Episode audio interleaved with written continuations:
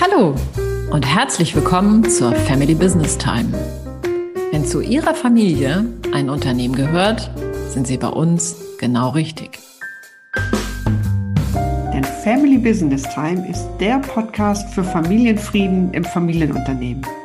Herzlich willkommen zu dieser Folge.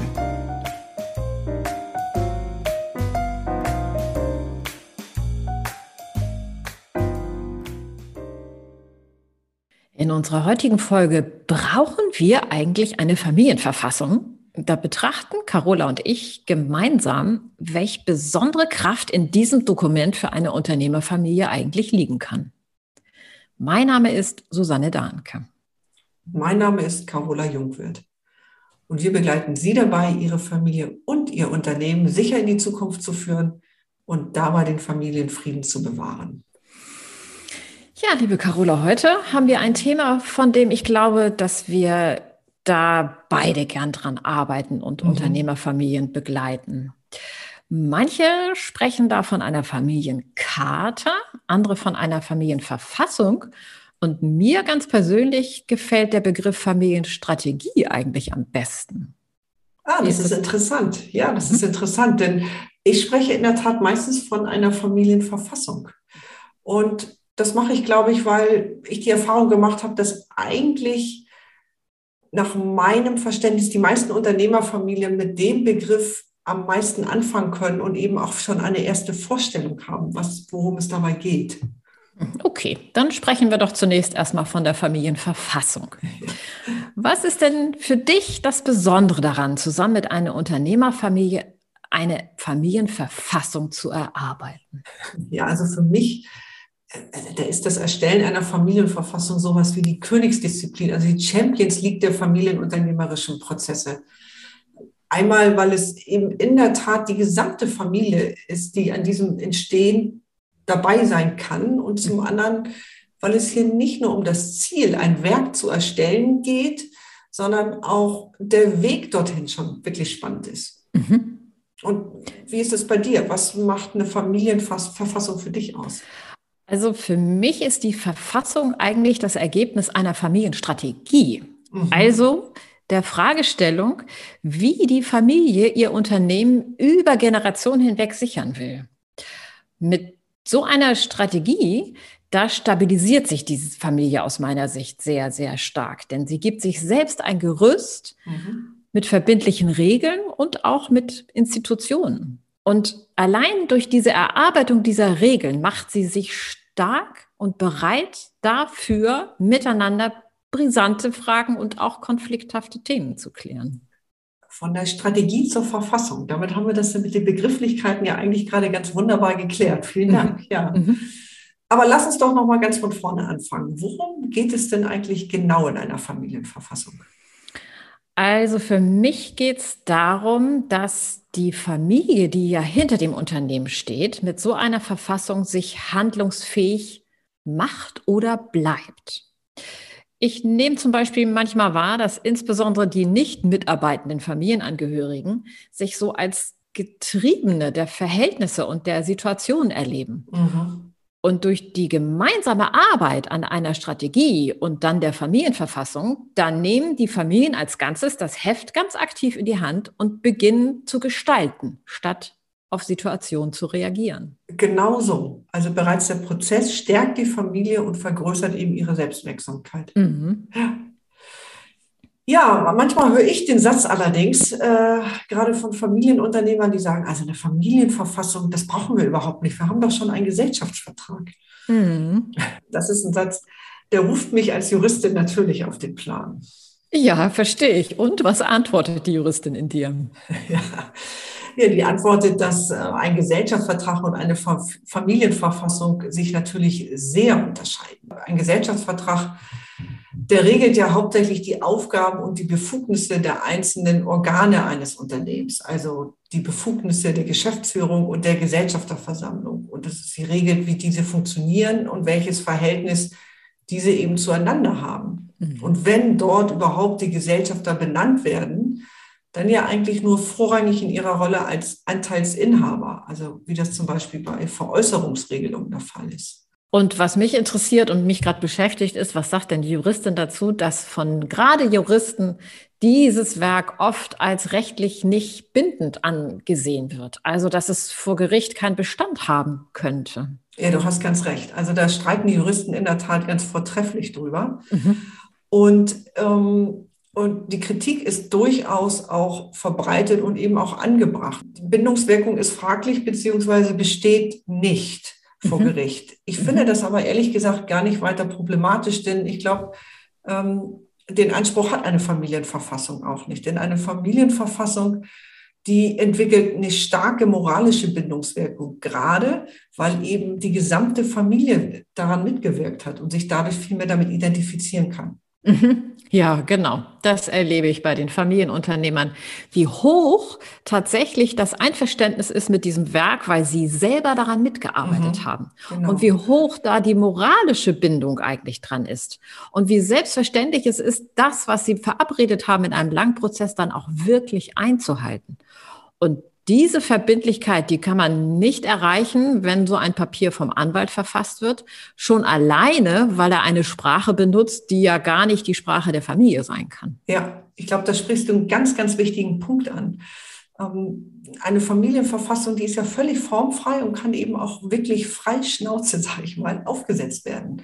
Es gibt keine Vorgaben, was dort hineingehört und was nicht alles, von dem eine Unternehmerfamilie meint, dass es zu ihrem Selbstverständnis als Familie in Bezug auf ihr Unternehmen dazugehört, das kann in einer Familienverfassung aufgeschrieben werden. Und eben noch dazu in einer Sprache, die wirklich für jeden verständlich ist. Mhm. Ja, genau. Und trotzdem haben sich in der Praxis ja so bestimmte Gliederungspunkte und Überschriften herauskristallisiert, mhm. die man in den allermeisten Familienverfassungen antrifft. Ich habe mal so eine typische Gliederung mitgebracht und ich mhm. würde gern diese ja, drei Punkte mit dir gemeinsam mal durchgehen. Das erste ist ja sowas wie eine Bestandsaufnahme, dass die Familie sich darüber austauscht, was ist ihnen eigentlich wichtig, was sind ihre Werte und welche Ziele verfolgen sie eigentlich auch mit dem Unternehmen, welche Vision peilen sie miteinander an. Ja, und dann geht es weiter ähm, in einem nächsten Abschnitt ähm, der sogenannten Family Governance. Da kann man regeln, wie geht die Familie miteinander um, gerade in schwierigen Situationen, in Konflikten. Wie kommuniziert sie miteinander und was können sie dazu beitragen, um ihren Zusammenhalt weiter zu fördern? Mhm. Und in Ergänzung dazu gibt es natürlich die Unternehmensgovernance. Und da geht es um Fragen, ja, welche Strategie haben wir als Inhaber eigentlich mit diesem Unternehmen? Was gibt es für Exit-Lösungen zum Beispiel auch? Und das finde ich auch eine spannende Frage. Wie ist das mit dem Thema Nachfolge? Wer aus der Familie darf im Unternehmen arbeiten mhm. und also mitwirken? Und auch die Frage, welche Institutionen stehen stützend um die Unternehmerfamilie in Verbindung mit dem Unternehmen? Und deine Stichpunkte, die sie geben, gerade finde ich ein gutes Beispiel dafür, dass es keine strikten Vorgaben für eine Familienverfassung gibt. Was immer eine Familie meint, regeln zu wollen, kann sie dort eben regeln. Mhm. Lass uns nochmal auf unseren Anfangssatz vielleicht zurückgehen. Da sagten wir, ähm, der Prozess ist eigentlich genauso wichtig wie das Ergebnis selbst. Mhm. Genau. Ich stelle immer wieder fest, dass Familien sich wandeln eigentlich, wenn sie sich mit so einer Familienstrategie beschäftigen. Dass sie sich gegenseitig ganz anders und viel besser kennenlernen und sich wertschätzen und sich einander füreinander interessieren und nicht mehr so sehr ihre Erwartungen über den anderen stülpen. Und das finde ich ist auch total wichtig. Denn in diesem Prozess gibt es ja auch manchmal Themen, die eher so ein bisschen als unangenehm angesehen werden. Zum Beispiel das Thema Nachfolge. Da können ja ganz verschiedene Bedürfnisse und Motive aufeinanderprallen. Mhm. Und je offener und respektvoller die Menschen miteinander im Umgang sind, desto besser können sie natürlich diese Themen in der Tiefe auch gänzlich miteinander ergründen. Und das ist auch der Grund, warum das Erstellen einer Familienverfassung nach meiner Erfahrung auch sich manchmal über eine ganz lange Zeit, sogar mehrere Jahre hinstrecken kann. Ja, da kann ich eigentlich auch wieder aus eigener Erfahrung berichten. Ich glaube, das ist fünf Jahre sicherlich her, dass wir angefangen haben, uns mit der Familienverfassung äh, zu beschäftigen. Und unsere Familienverfassung hatte damals auch noch einen viel, viel größeren Umfang. Ich glaube, weil wir erstmal gemeinsam klären wollten, was wir denn in einer Familienverfassung aufschreiben wollten. Und dann haben wir erstmal alles aufgeschrieben. Mhm. Und damit haben wir dann gearbeitet, um zu schauen, ob wir denn ein gemeinsames Verständnis von auch von bestimmten Begriffen haben. Also zum Beispiel bei unseren Familien- und Unternehmenswerten. Wir haben erstmal alle aufgeschrieben und haben dann die Inhalte äh, und unser Verständnis miteinander abgeglichen. Und dann konnten wir daraus eine Handvoll Werte definieren, ähm, die es dann auch in die Familienverfassung geschafft haben. Mhm. Und dann blieb unsere Familienverfassung eigentlich auch erstmal eine ganze Weile liegen und wir sind wieder rangegangen. Sie blieb wieder liegen, wir sind wieder rangegangen. Und so braucht es wirklich viel Zeit und es braucht eigentlich auch immer noch Zeit. Mhm. Das bringt mich zu der Frage, Carola, was ist aus deiner Sicht der richtige Zeitpunkt, um mit der Arbeit an so einer Verfassung zu beginnen? Also ich finde, jeder Zeitpunkt ist der richtige Zeitpunkt, gerade weil es Unternehmerfamilien auf jeden Fall stärkt. Mhm von Vorteil ist es vielleicht, wenn das Thema also nicht mitten in einem konkreten Konflikt aufgegriffen wird und die Unternehmerfamilie eben kurz schon vor der Handlungsunfähigkeit steht oder weil der Gesellschaftsvertrag so oft abgeändert worden ist in den letzten Jahren, dass er nun völlig unübersichtlich geworden ist und man lieber ein neues Dokument aufsetzt. Also nach meiner Erfahrung wird die Familienverfassung oft im zeitlichen Zusammenhang mit der Regelung der Nachfolge eigentlich angegangen. Denn mit dem Generationswechsel geht ja auch oft einher die Erneuerung des Gesellschafterkreises und auch die Vergrößerung des Gesellschafterkreises. Mhm. Und wer ist denn aus deiner Sicht aus der Familie dabei? Du, also ich empfinde das als sehr variabel. Natürlich sind in erster Linie die Gesellschafter dabei, die aus dem Familienkreis kommen. Und zu Beginn eines solchen Prozesses schaue ich dann mit den Gesellschaftern immer, wer genau gehört eigentlich zur Unternehmerfamilie dazu. Also wir mhm. legen dann gemeinsam den Kreis fest, wer dazu gehört und wer mitwirkt. Und das könnten natürlich auch Ehepartner, Ehepartnerinnen sein. Es könnten manchmal ehemalige Gesellschafter sein, die einfach Kraft ihrer Kompetenz ganz viel Know-how auch bei der Erfassung dieser Strategie und Verfassung beitragen könnten. Und es könnte auch genau das Gegenteil, minderjährige Kinder sein, die man integriert, an bestimmten Punkten mitzuwirken. Mhm. Das ist wieder ein gutes Beispiel dafür, wie flexibel eine Familienverfassung ist und wie individuell eine Unternehmerfamilie das für sich klären kann. Mhm. Ja, ich hoffe, wir haben damit der Familienverfassung heute hier einen wirklich guten und angemessenen ersten Auftritt gegeben. Wir werden ganz sicher noch vertiefender uns mit der Familienverfassung hier in dieser Podcast-Reihe vorstellen. Ich glaube, heute ging es uns darum, die Familienverfassung vorzustellen und darzustellen, dass auch eine Familienverfassung nicht dafür sorgen kann, dass Streit in einer Familie vermieden wird. Was sie aber tun kann, ist, dafür zu sorgen, dass Sachfragen, die vielleicht emotional belastet sind, die aber geklärt werden können, ohne den Familienfrieden zu gefährden. Einfach, weil mit der Familienverfassung ein Fundament gelegt ist. Sie steht auf festem Boden, die Familie, und nicht mehr auf einem wackeligen Floß, das die Familie eben leicht ins Wanken bringen kann. Mhm. Schönes Bild.